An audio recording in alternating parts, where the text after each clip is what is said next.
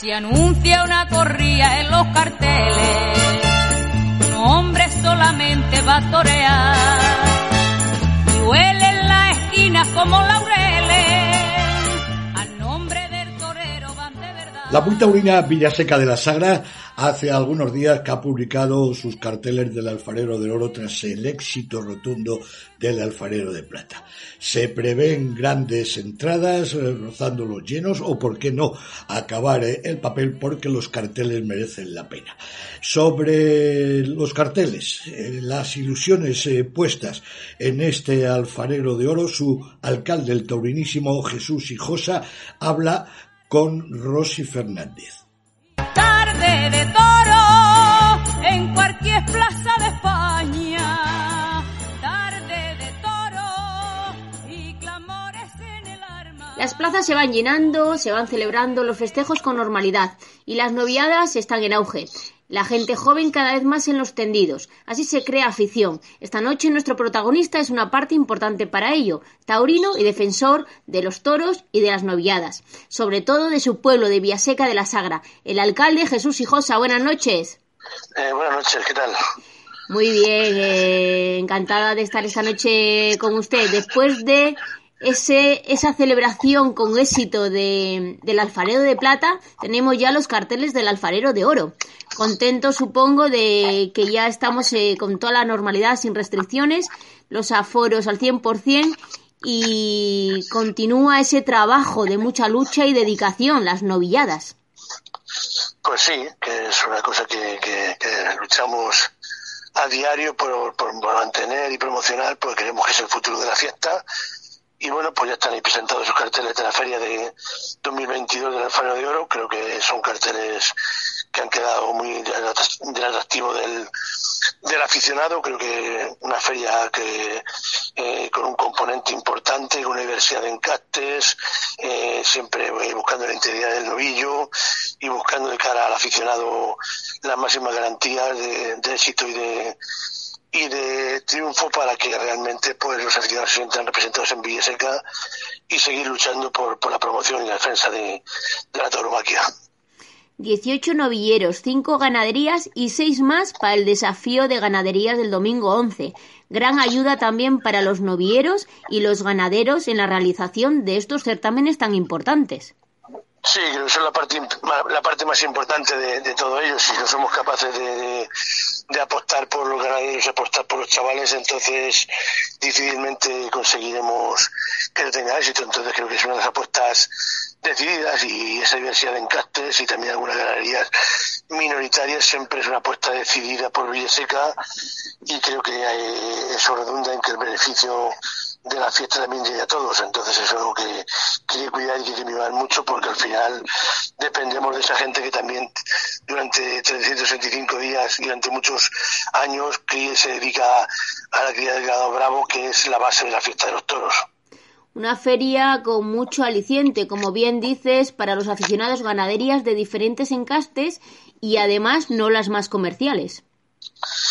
Bueno, siempre suele ser eso, las ganaderías minoritarias no están en las grandes ferias, están en los grandes circuitos, pero hay que apostar también por ellas porque tienen esa riqueza genética y durante muchos años pues han sido a lo mejor muchas de las atractivas de las grandes figuras del mundo de los toros. Hoy por circunstancias pues no están en esa élite, pero creo que hay que seguir apostando por ellas porque eso también da, da diversidad y da también un plus a, la fiesta de los toros. Entonces que esa, diversidad, esa minoría en castes que muchas veces se, se obvian por las grandes ferias, también hay que intentar ayudarles porque en cualquier momento pueden dar el salto a, a esas grandes ferias porque la genética está ahí y es algo que, que, hay que mirar y que cuidar mucho porque realmente eh, la diversidad del campo bravo español es muy importante para la fiesta de los toros. Un ole de verdad por estas palabras porque es verdad que, que no podemos dejar ni que esos encastes ni que la, las ganaderías vayan desapareciendo y es algo muy importante y una labor muy grande que usted hace en Villaseca de la Sagra. De verdad, de, de todo corazón, felicidades. Y seguimos. Eh, una feria que además se desplaza, además de, bueno, de los alrededores y de toda España, mucha gente también de afición francesa. Sí, creo que hemos sabido darle ese punto de, de, cara, como bien digo, al aficionado y los franceses son grandes aficionados al mundo del toro y, y bueno, pues ven, ven también esa riqueza eh, genética, esa, diversidad que esos franceses apoyan mucho, esos niños franceses que buscan también algo que Villaseca ofrece, que creo que en muchos sitios no se ofrece, y es algo que se está perdiendo y parece que lo estamos normalizando, como es la integridad del animal.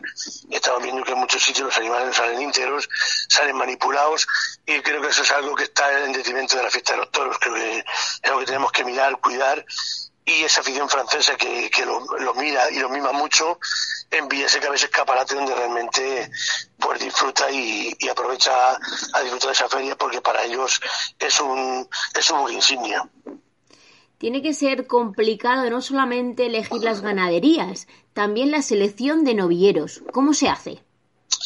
Bueno, eh, es costoso y complicado porque hay muchos, eh, hay 18 al final, podrían estado algunos más, pero al final tiene que estar 18 y hay chavales más preparados que también podían haber estado, pero hay veces que es más difícil unas veces que otras porque en función de, de bueno, cuando hay 8 o 10 novilleros punteros la cosa es mucho más fácil, cuando a lo mejor los novilleros, por ejemplo como este, pues que a lo mejor hay una baraja de, de 25 novilleros que están ahí un poco más igualados, pues es más difícil decidir quién tienes que dejar fuera y quién tienes que dejar fuera y siempre pues hay veces que a lo mejor por dejar fuera algún chaval que perfectamente podía haber estado pero que al final tienes que componerlo con 18 entonces hay veces que, que, te complica más y es un poco más ardua la labor pero bueno, siempre se intenta poner a los están en los grandes circuitos, los que han estado triunfando en, en otras ferias o vienen del año pasado con una trayectoria prácticamente muy buena en la que apuntan muy buenas maneras están a punto de tomar la alternativa y siempre se busca eso, pues chavales que estén rodados, que tengan oficio y que apunten maneras de que quieren ser toreros.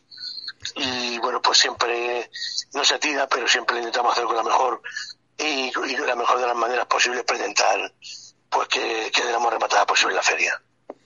Decir que la Feria Noviedad de Villaseca de la Sagra, ese alfarero de oro, comienza el 4 de septiembre al 11 y que ya se pueden adquirir los abonos, eh, además a un precio muy accesible.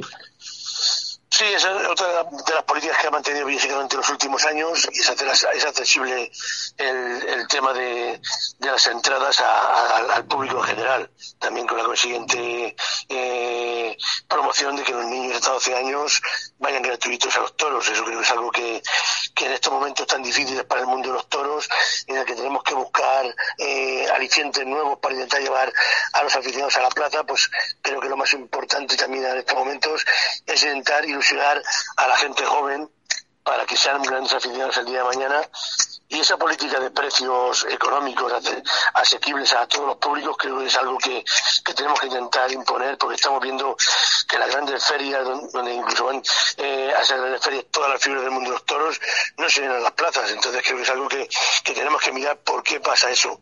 Creo que uno de los grandes problemas son los precios muchas veces eh, muy altos que hacen que ahora mismo, pasando lo que estamos pasando en España, una inflación por encima del 10% y demás, pues bueno, eh, una familia no se puede permitir el lujo de ir en familia a ver los toros. Entonces creo que si no somos capaces de hacerlo más accesible a la gente y poner precios muy competitivos donde realmente seamos capaces de, ilusionar a la gente para que vayan los toros, pues habremos cometido un gran error y nos costará durante mucho tiempo poder recuperar a ese aficionado que hemos dejado en la calle.